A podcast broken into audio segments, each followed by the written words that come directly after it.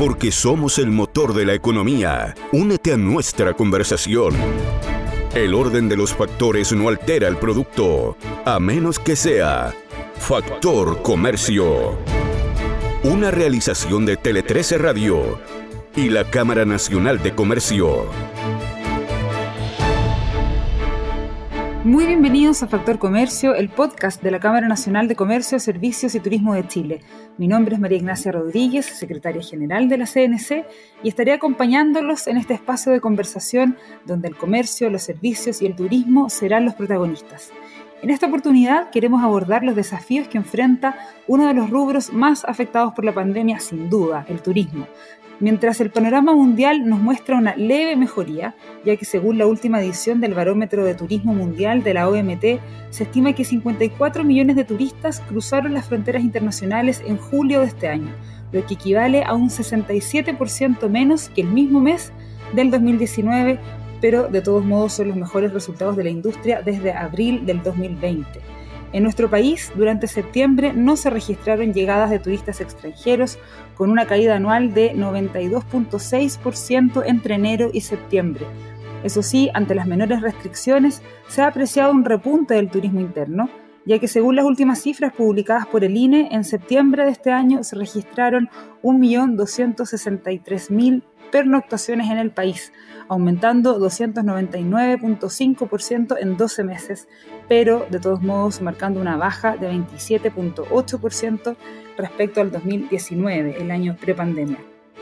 Para conversar sobre las nuevas tendencias en el sector, los desafíos que debe enfrentar, es que hemos invitado al presidente de la Comisión de Turismo de la CNC, quien además integra el directorio de la Cámara, don Tomás Sali. Muy bienvenido. Hola María Ignacia, muchas gracias por esta invitación y este espacio para poder seguir hablando de los desafíos que enfrentará el turismo de cara al futuro.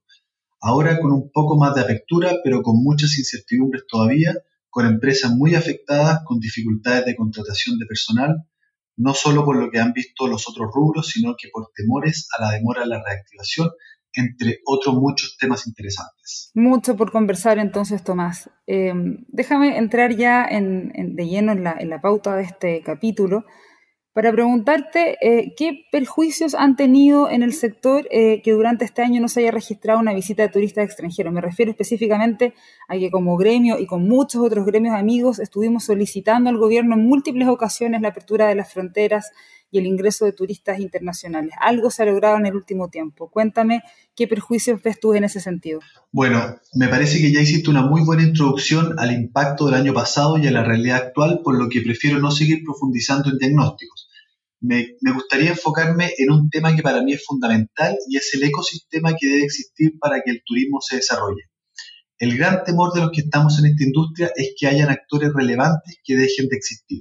Y la verdad es que por relevante no me refiero solamente al tamaño de las empresas o emprendimientos, sino que su rol dentro de la oferta turística.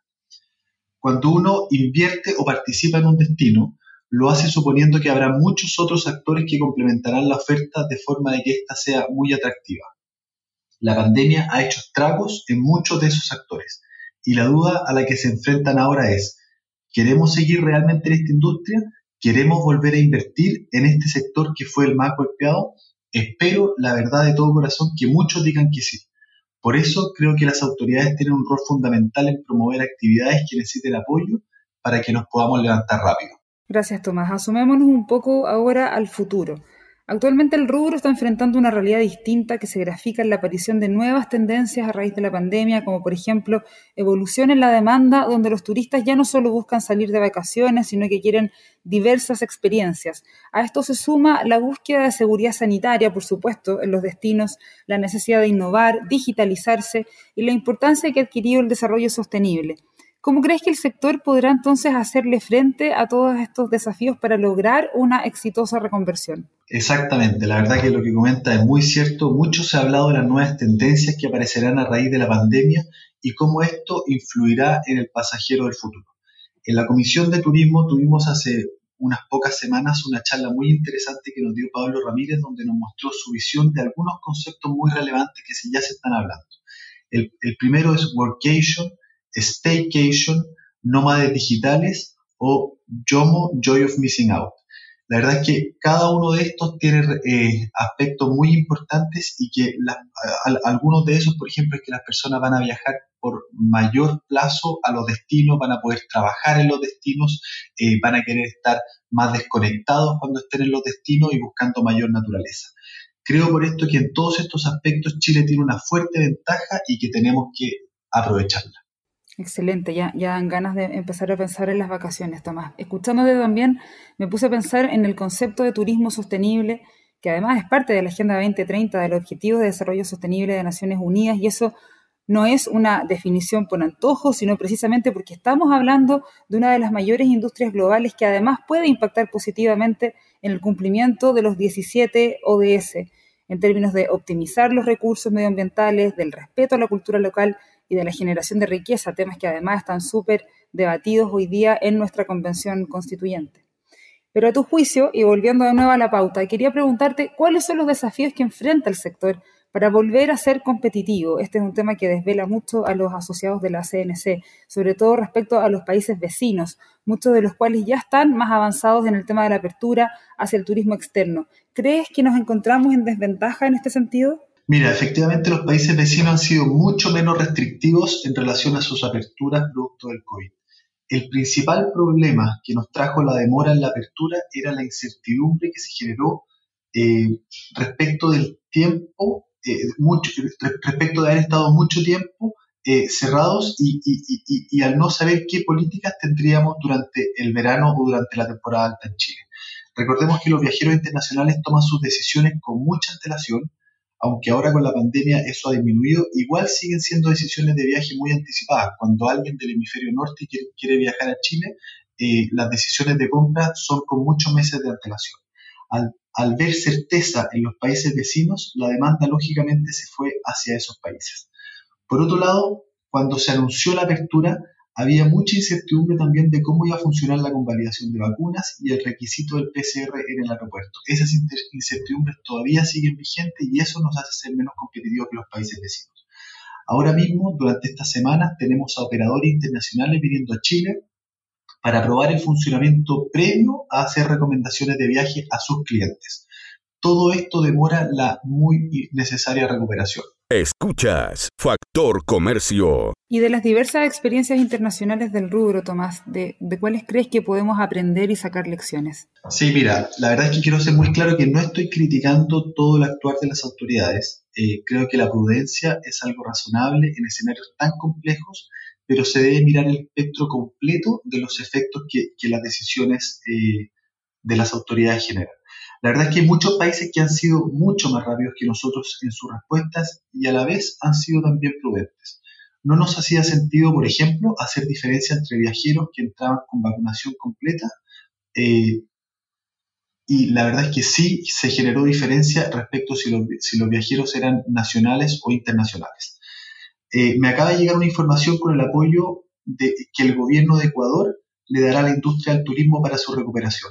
Apoyo en impuestos, eh, gastos turísticos que se contarán del impuesto que pagan las personas, beneficios a turistas internacionales en pago de impuestos, etcétera, etcétera. También hay otros países que hicieron lo mismo eh, durante la pandemia como Argentina, Colombia, España.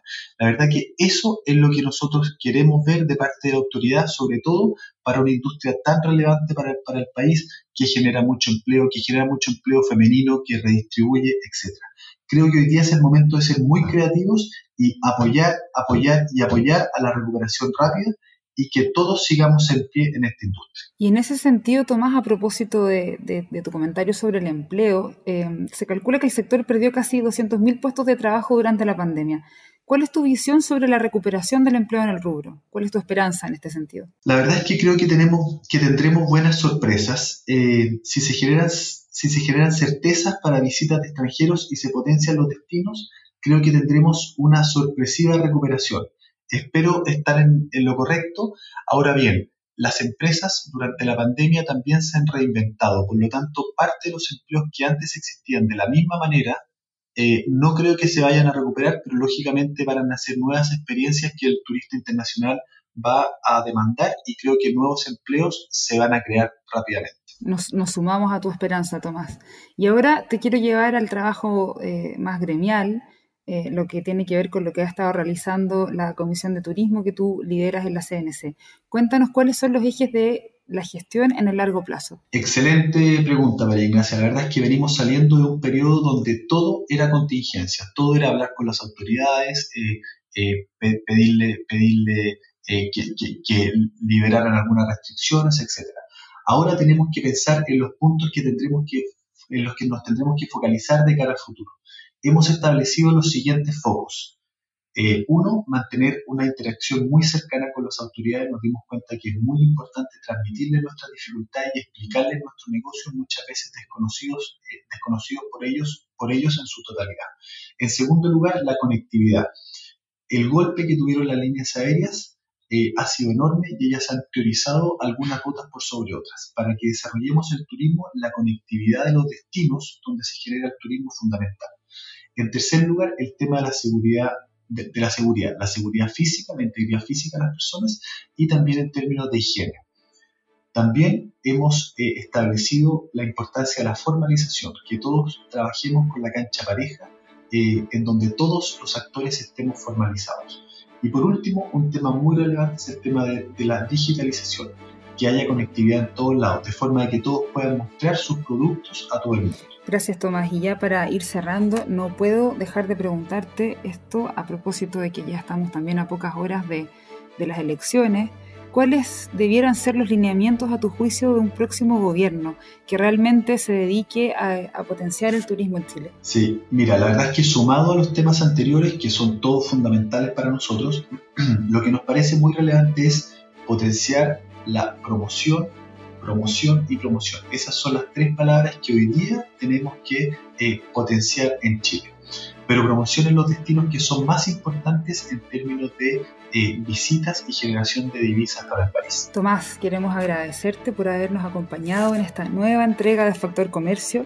Además, un momento ideal para comenzar a soñar y a planificar las vacaciones. Muchas gracias. Y a todos quienes nos escuchan, quiero recordarles una vez más que el orden de los factores no altera el producto a menos que sea factor comercio. Hasta la próxima. Escuchaste Factor Comercio, el contenido digital de la Cámara Nacional de Comercio. Una realización en conjunto con Tele 13 Radio.